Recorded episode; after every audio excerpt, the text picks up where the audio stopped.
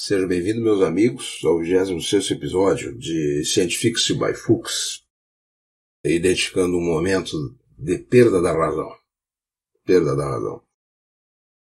A racionalidade, independentemente de todos os pressupostos científicos do que até aqui tratamos, o, o objeto dessa série, básico, seus pilares estão na educação científica da sociedade, no entendimento das verdadeiras razões e relações de causalidade, mas, digamos assim, se nada disso existisse, persistiria a razão. Né, para nós tomarmos decisão e interpretarmos o que está acontecendo. Nós estamos vivendo, de fato, no momento, nesse dia, dezembro frio, abaixo de, de 20 graus em Porto Alegre, nublado, e exatamente num pico nos dias né, de recrudescência, recrudescência que já tinha ocorrido na Europa, está ocorrendo, parece que terminando, os Estados Unidos está subindo, seguido, ou seja, estamos a todo aquele pico do primeiro surto, temos agora uma expressão técnica de surtos de epidemias, okay? de epidemias. Primeiro momento, e muitas vezes uma recrudescência da epidemia, uma nova onda, que está caracterizada por muito mais casos, ok? Parece que o vírus, segundo alguns indicadores aí, desenvolveu uma habilidade por mutações para se tornar mais infectante, certo? Mas provavelmente a gravidade seja menor, até porque a grande massa, pessoas que estão sendo acometidas, são mais jovens, que estão tendo complicações, aparecem jovens que vão a óbito, inclusive. Então, tudo que se aprendeu, tudo que se viu, e é um ser racional pensando sobre o que aconteceu, o que, que nós vamos fazer agora, ok? Frente à recrudescência. E os indicadores são incrivelmente aqui e ali, né? Assustadores do meu ponto de vista, porque no respeito de uma experiência acumulada nesses meses terríveis, que não suportam certas formações e certas condutas de autoridades, inclusive sempre são recebidas por nós, né? Porque o pânico, episódio 1, 2, etc., o pânico instintivo, certo? Determina que muita gente, a grande maioria, ah, mas está acontecendo de novo, vou me fechar, vou fazer, etc. Porque é o medo de morrer, de perder um querido, certo? Isso também tem uma recrudescência. Mas autoridades, a mensagem deveria ser outra do meu ponto de vista.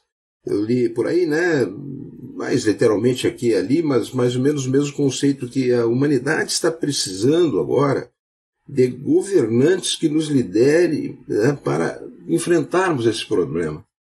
Governantes que nos liderem para que nós não venhamos a sofrer. Aquela velha esperança, eterna esperança no Estado, num líder. Legítima, até, legítima não, explicável, num pai, num líder.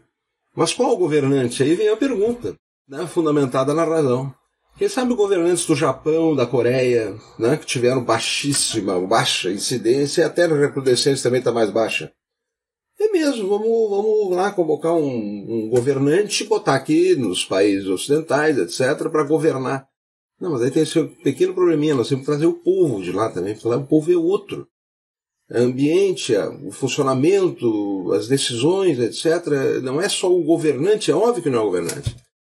Não, vamos trazer então o pessoal que realmente bloqueou o surto. Aí existe o fenômeno da ilha nesses episódios. Ilha não só física, como uma ilha feita artificialmente, inequivocamente feita, pelos bloqueios que puderam ser feitos pelas autoridades destes governantes. Então, os governantes chineses, pronto. Ah, mas a China não tem, como é que tem que fazer que nem a China? Sim, é óbvio, lá no aeroporto chegou, tá, os, os, os voos todos pousaram no aeroporto grande, identificaram dois casos positivos. Ninguém pôde sair do aeroporto. Ficou todo mundo fechado lá, consumiram tudo, mandaram comida para o aeroporto até testar todo mundo lá dentro para sair do aeroporto com teste negativo. E fecharam fronteiras de, de províncias, sabemos disso, né? Método chinês ou neozelandês, uma ilha, fecha. Israel, Israel é uma espécie de uma ilha, né? Israel fechou. O surto explodiu, fechou tudo. A Irlanda, a Irlanda também, né? A Irlanda também fechou uma ilha. Todo mundo em casa e diminuiu. Fechar. Agora vão fechar o quê? Todos os países europeus? Vão fechar a Rússia, fechar o Brasil, os Estados Unidos. Qual é o governante que vai impedir que nós tenhamos o surto?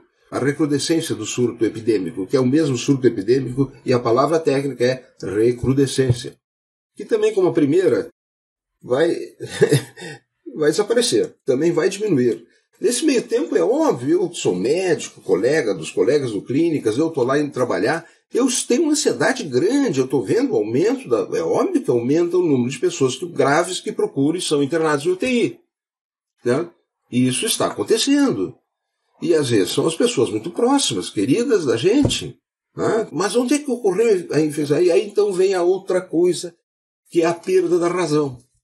Que as pessoas, para não ficarem com a sua culpa, com o seu medo, eles botam a responsabilidade em terceiros.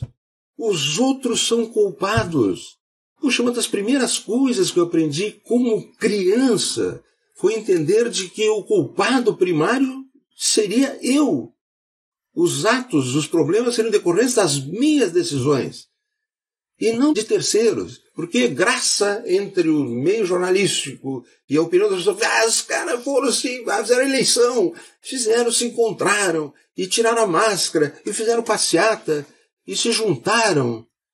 Mas como é que explica aquele caso que eu conheço de é um, um, trabalhador, que eu conheço, um jovem, um jovem trabalhador, que não tem ideia como é que ele pegou de máscara, andando para cá e para lá, etc. Né?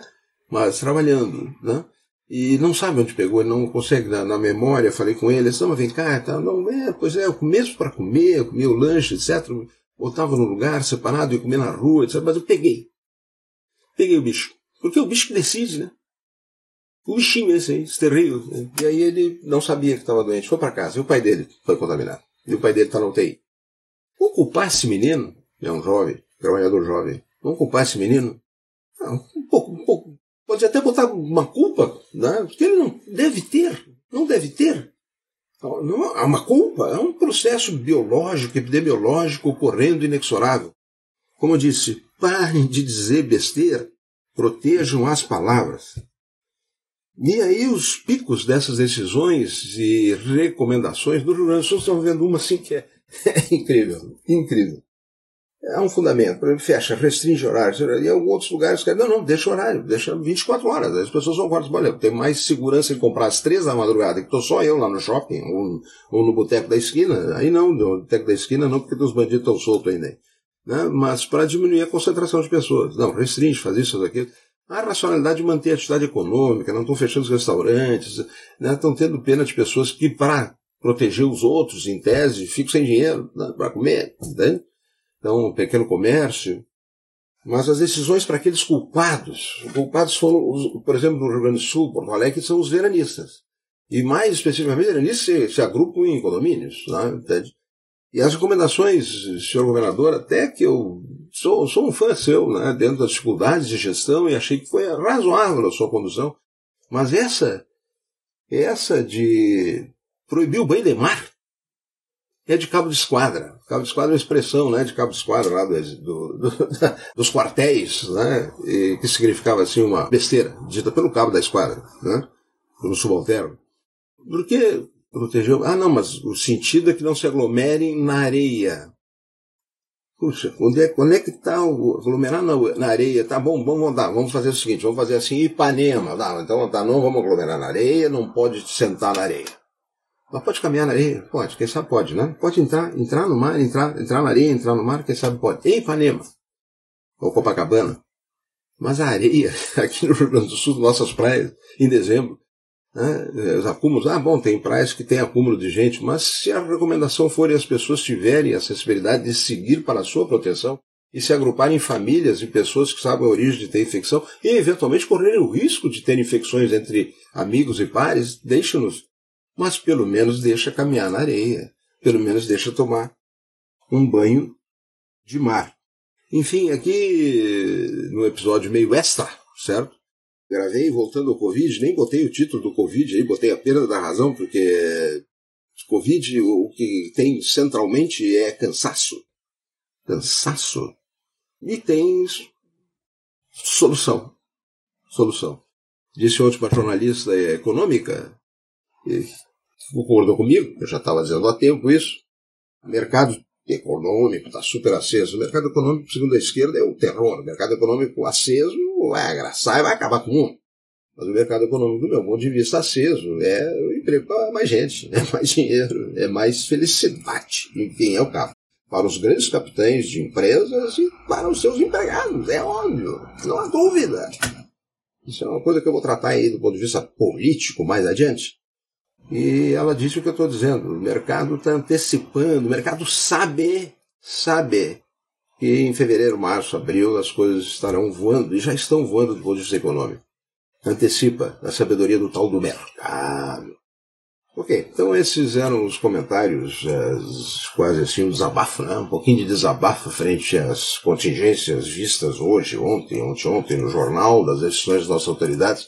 Muito obrigado por estarem comigo nesse episódio e volto a vê-los assim dentro de uma perspectiva de assuntos aleatórios que me derem na telha gravar e deixar à disposição de vocês para verem, contarem para os outros se gostarem, ok? Até o próximo episódio de Scientifics by Fuchs.